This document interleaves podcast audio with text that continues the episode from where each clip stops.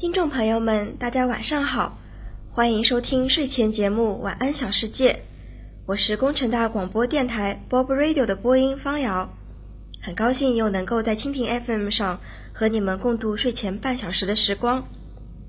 前两期节目给大家带来的是清新的电影、音乐和吉卜力工作室出品的动画介绍，在第三期的《晚安小世界》当中，我要给大家讲一个故事。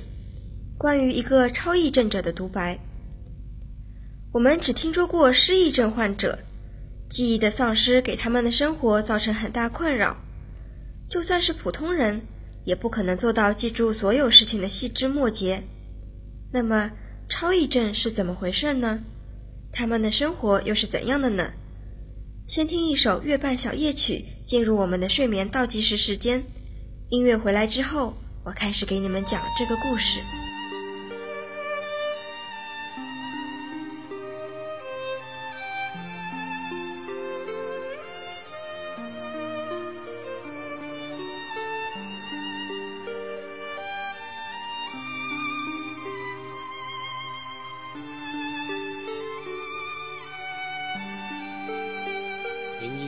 在失眠夜望天边星宿，仍然听见小提琴如泣似诉在跳动。为何只剩一弯月留在我的天空？这晚以后音讯隔绝，人如天上的明月是不可拥有。情如曲过，只遗留，无可挽救。再分别，为何只是失望？填密我的空虚。这晚夜没有吻别，仍在说永久。想不到是借口，从未意会要分。手，但我的心每分每刻仍然被他占有。他似这月言，仍然是不开口。提琴独奏独奏着明月半倚深秋。我的牵挂，我的渴望，直至以后。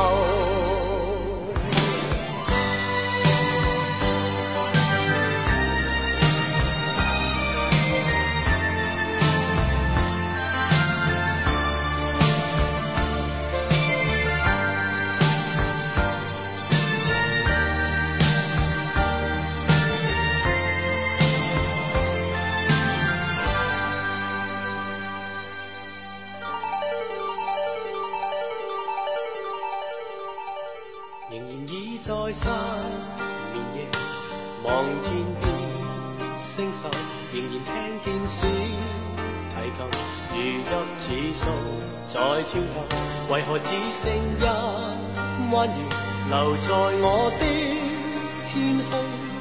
这晚以后音讯隔绝，人如天上的明月是不可拥有。情如曲过，只遗留，无可挽救。再分别，为何只是失望？填密我的空虚。这晚夜没有吻别，仍在说永久。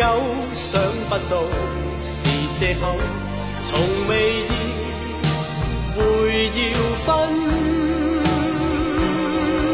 手。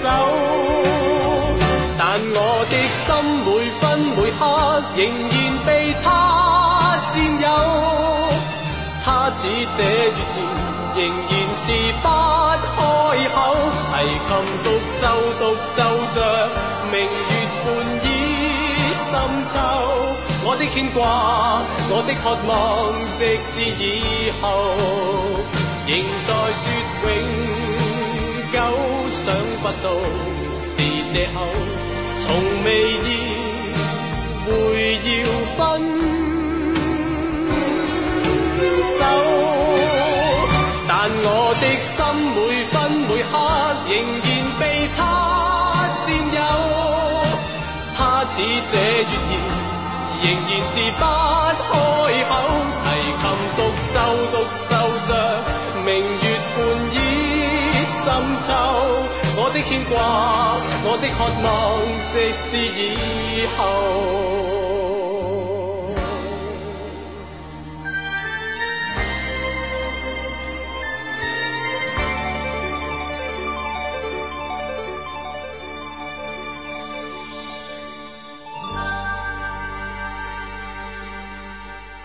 一个超异症者的独白。我开始发现自己和别人不一样，是在五岁那年，准确的说是在一九九零年的十一月二号。那是一个起风的星期五，天气有些阴霾。早晨起床时，妈妈让我多穿点，因为今天开始要降温。那天早上一进幼儿园，我就因为和一个名叫孙宇的小胖子打架，被我们的孙老师给抓住了。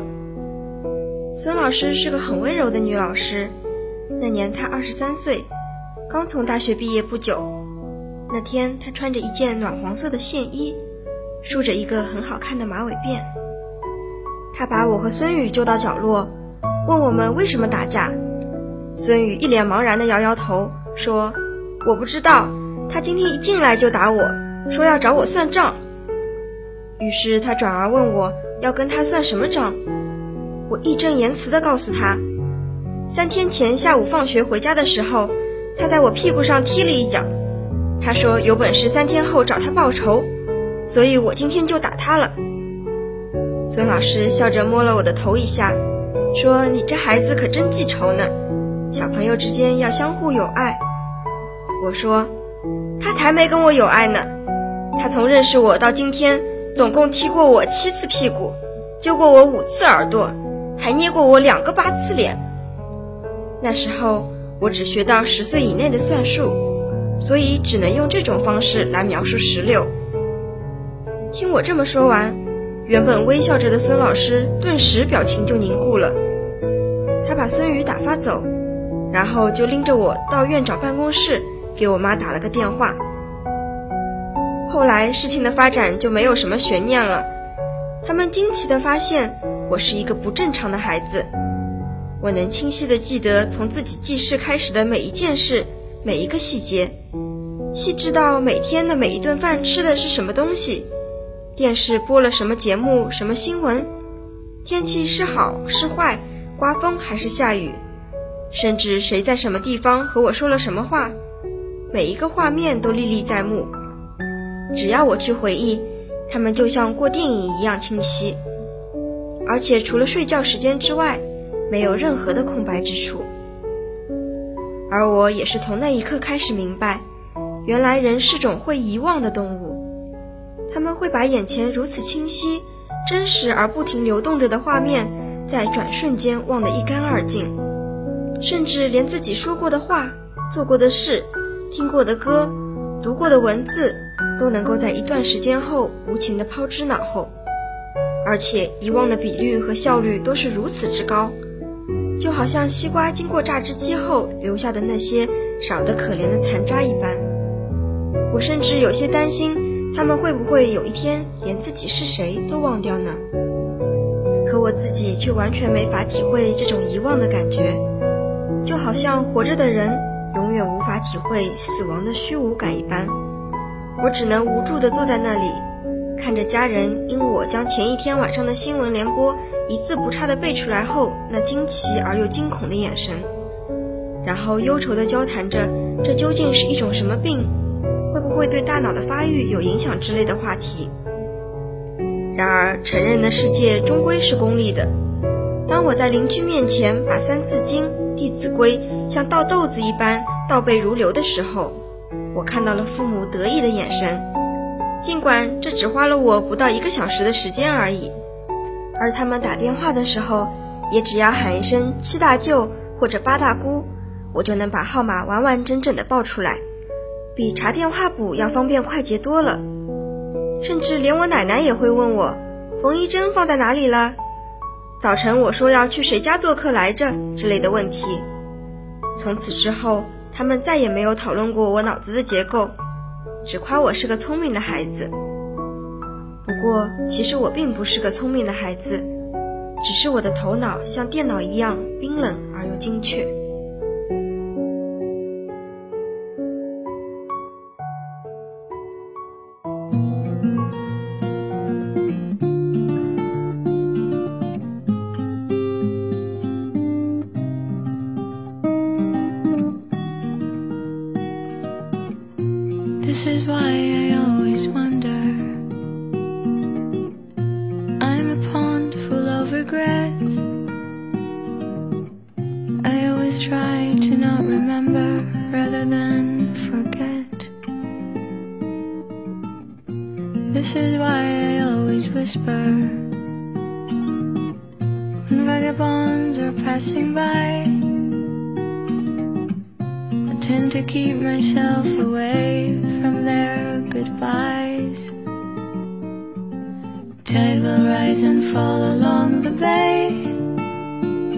And I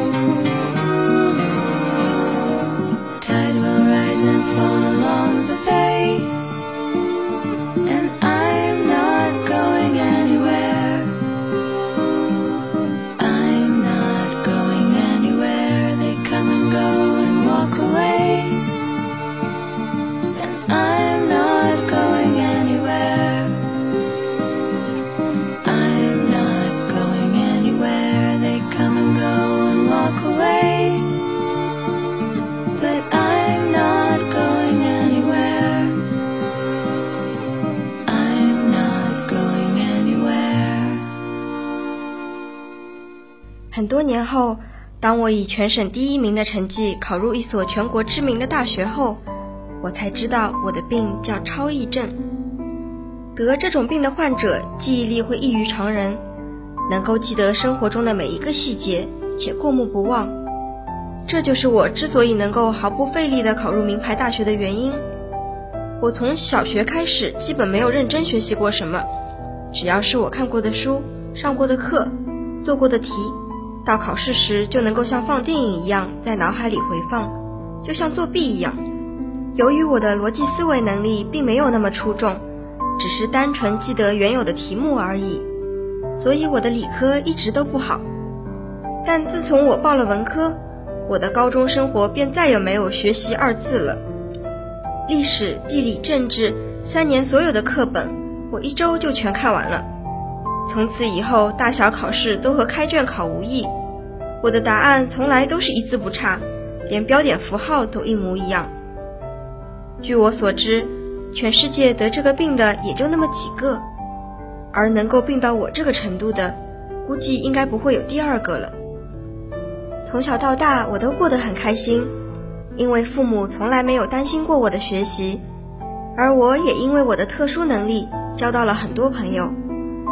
我会跟他们讲各种各样的笑话，说千奇百怪的故事，跟他们说起曾经任何一天发生的有趣的事情。甚至可以告诉他们，在某年某月某一天，他们穿什么衣服，在什么地方说了一句什么话，而他们也会听得津津有味，瞪大眼睛，如痴如醉般出神地望着我，就好像在听别人的故事一样。也就是在这样的时刻，我开始羡慕他们，羡慕他们眼神里流露出的那种东西。我从来无法理解他们对于回忆的眷恋。他们总是很怀旧地拿起一个多年前的明信片，围在一起回味一张泛黄的旧照片，甚至看一部很久之前看过的电影。这些东西对我来说都是没有任何意义的，毕竟在我的脑海里，它们清晰到触手可及。明信片的每一个字我都能默写下来，照片上发生的事情我一眼就知道是哪一天的哪一个时刻。而旧电影的每一个剧情、每一句台词，我都能躺在床上闭上眼睛，完整的放映一遍。这是一种痛苦的羡慕之情，甚至渐渐变成了一种嫉妒。我感觉自己是一个没有回忆的人，因为我的脑海里仅仅只有回忆。我开始变得郁郁寡欢，也不愿再和别人接触。大学里，我开始翘课。躲在宿舍里打一天游戏，或者是在图书馆看一下午书，甚至只是坐在湖边发呆，什么也不去想，因为这些都是除了睡觉之外减少回忆的最有效的方式。只要我不去创造回忆，那我就不会有回忆了吧？我默默地想着，看着湛蓝的天空中云卷云舒，看着树叶从树上掉落到草地上。再滚落到林荫小道上，看着年轻的人们匆匆的脚步，以及随着时光流逝的青春。直到有一天，我遇到一个名叫如冰的姑娘。那是二零零六年九月十四日，她穿着一袭碎花连衣裙走到我的身旁，问我是不是那个什么事情都知道的人。我笑着对她说：“我并不是什么都知道。”我只是什么都记得，然后他就跟我聊了起来，上知天文，下知地理，我发现他懂得并不比我少，而且我仅仅只是记得发生过什么而已，他却能对发生过的事情有着自己的看法。你虽然什么都记得，可是记得本身又有什么用呢？发生过的事情终归是发生了，你又不能改变什么。如果你不能有自己的东西，只是像个放映机一样放着那些东西，那它们终究一点意义也没有了，不是吗？我看着他的眼睛，陷入了久久的沉思中。那是一段很长很长的时间，空中有五只飞鸟飞过，一对情侣从湖的另一端走到了这一端，远处还开过一辆黑色的小汽车。你叫什么名字？我问他道。如冰。像冰一样的意思吗？如果你非要这么理解的话，他笑了，笑起来很好看，就像七年前路过我家楼底时，俯身在墙角看见的那只鸢尾花。我可以知道你的电话号码吗？可以呀，我发给你。不用了，你说一遍就够了，我一辈子都不会忘记的。他很羞涩地看了我一眼，但我却没有告诉他。这其实并不是虚情假意的肉麻，而是一句真真切切的实话。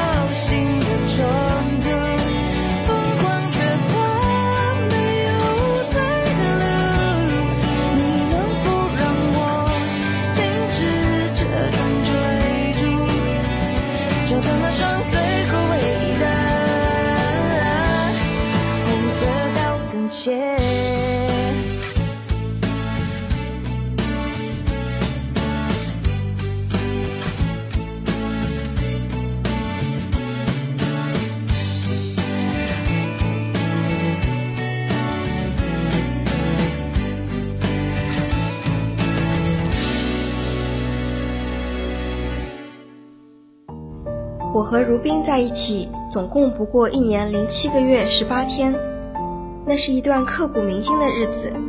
尽管我似乎没有资格这么说，毕竟所有的日子在我的脑海里都是如此的平等。但闭上眼睛回想起那些日子的时候，我却又真切地感到他们是如此的特别。我发现自己第一次开始从某段特定的回忆里感到一些温暖和感。每次牵我的手，他都会问我这是我们第几次牵手了。我总能一次一次地把数字报给他听，从十到一百再到一千，而我也会在他耳边告诉他，他一共说过几次爱我，每一次分别在哪一天、哪个时刻、哪个地点，他穿着怎样的衣服。我们之间从来都不需要什么承诺，他也从来不要我给他什么承诺，因为他知道我都记得，而且一辈子也忘不了。我们之间也会有闹矛盾的时刻，比如我翻他的旧账，说他在几时曾经无理取闹过，或者不承认他翻我的旧账，反驳他那天我其实应该是怎样怎样的，这些都让他出奇的愤怒。尽管他知道我不是有意要记他的不好，但事后他总能原谅我，从不会跟我大吵大闹。毕竟他知道，对我而言，事情无论好坏，都是会深深刻在脑海里的。他不想等到几十年后，我再把这事提起来。但很遗憾的是，他最终还是没能等到几十年后的那一天。他最终选择离开了我。原因是他无法接受一个我这样的人，我会给他太大的压力。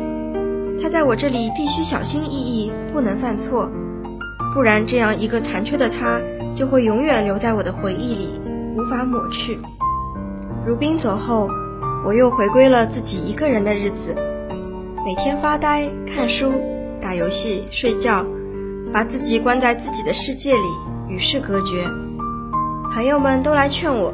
想给我一点安慰，但他们最后却都无奈地走了。毕竟他们也知道，时间会治愈一切这句话对我并不管用。我不是一个会自动痊愈的人，我的伤口会不停的流血，直到流干的那一天为止。只因为我没有一种叫做遗忘的能力。但事实上，我却比他们想象中都要来的坚强。我只要一直在做事。不给自己留下时间空间去回忆，自然也不会感到悲伤。于是我开始尝试着写文章，把自己二十年的记忆改编成小说。有如此清晰的回忆，加上自己曾经看过这么多的书，这是一个并不困难的过程。而且我发现，写文字的速度要远远慢于自己思考的速度，因此只要我的笔在动，我的思维就会跟着一起慢下来。它让我不再沉浸在那些冰冷的回忆中，让我对自己的人生有了新的认识和思考。于是我无端想起了如冰对我说的那句话：“发生的事情终归是发生了，你既然无法改变，不如把它赋予属于你的意义。”合上自己写完的稿子，闭着眼睛想象他第一次吻我时嘴唇的温度，我的嘴角竟然开始微微上扬。未曾想过，这个像冰一样的姑娘，让我二十年冰冷的回忆，顿时变得温暖起来。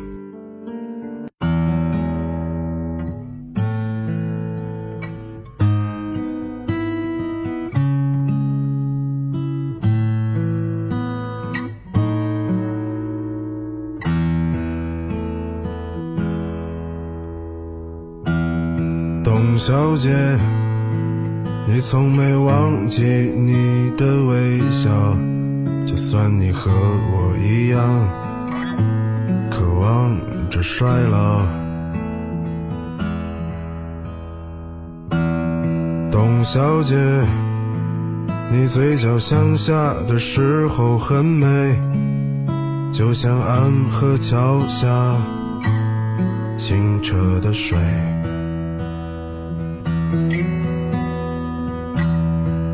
董小姐，我也是个复杂的动物，嘴上一句带过，心里却一直重复。董小姐，鼓楼的夜晚，时间匆匆，陌生的人，请给我一支兰州。所以那些可能都不是真的，董小姐，你才不是一个没有故事的女同学。爱上一匹野马，可我的家里没有草原，这让我感到绝望。董小姐，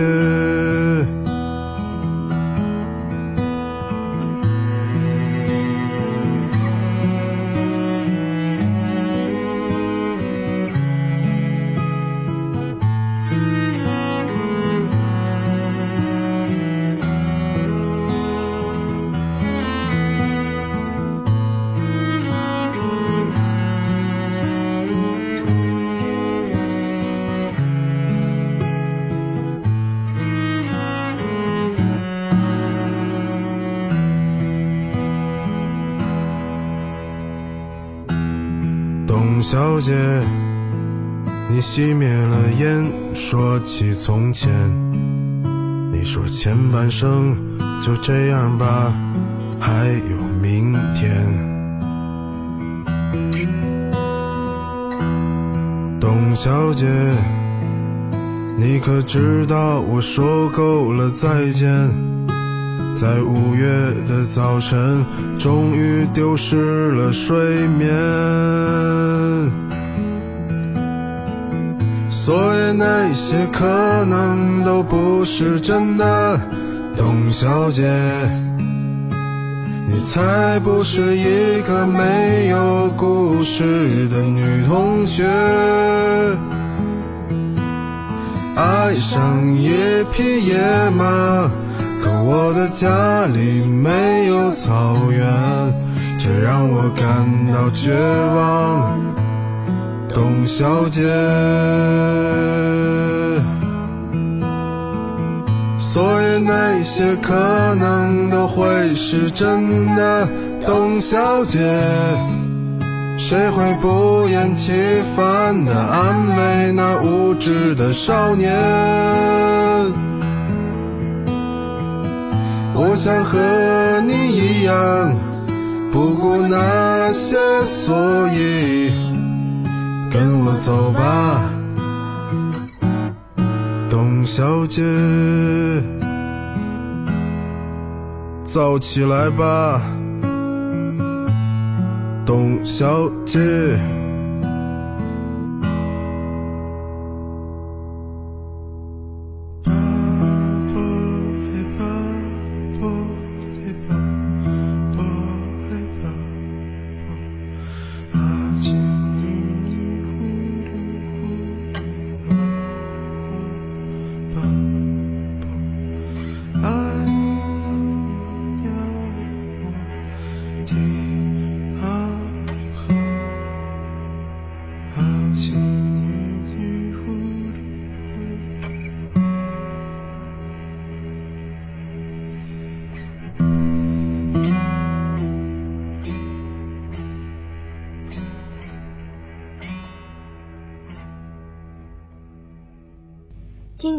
十七岁，现在是一名作家。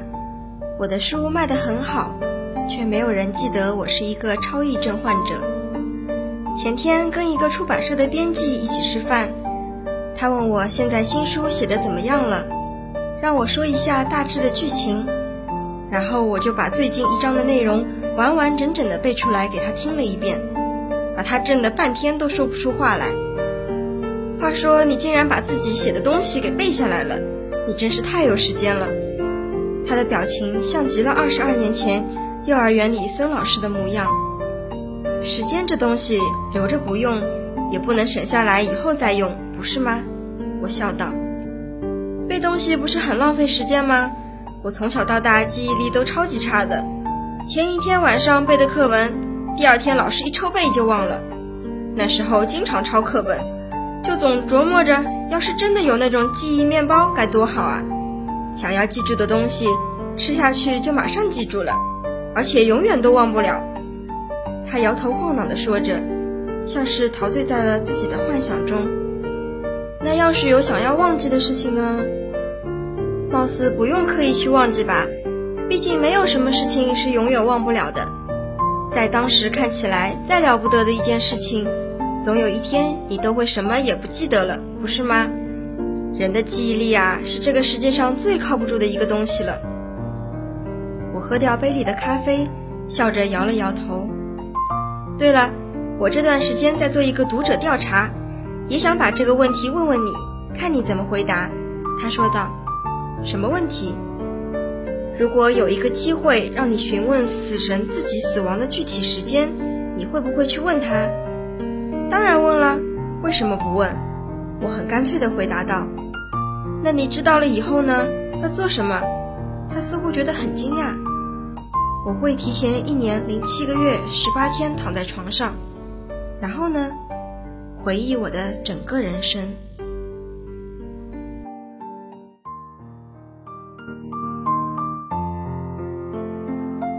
这篇短篇小说摘自一个 APP，原名为《时光若客》，作者是晨晨。听完之后，是不是突然觉得我们的记忆十分宝贵呢？无论是美好的回忆，还是糟糕的黑历史，都构成了我们独一无二的过去，成就了我们现在的样子。珍惜当下，感谢陪伴在我们身边的人，趁着我们还有足够的时间，去创造更多美好的片刻。对于懊悔的事，也不必感到太难过，就像电影《心花怒放》里说的那样。你现在就处于人生阴影里面，但阴影也是你人生的一部分啊！只要我们仍怀揣着勇气，一切都还来得及。今天的节目到这里就结束了，暂时分别一周积攒思念。下周我们将迎来感恩节特辑，敬请期待。如果你有喜欢的歌或想与大家一起分享的故事，欢迎告诉我们。我们的邮箱是晚安小世界 at sina 点 com。晚安，小世界的全拼加上 at s i n a 点 c o m，我是你们的主播方瑶，在最后一首歌中和大家依依不舍的道别，快盖上被，乖乖入睡，祝你做个有趣的梦，晚安。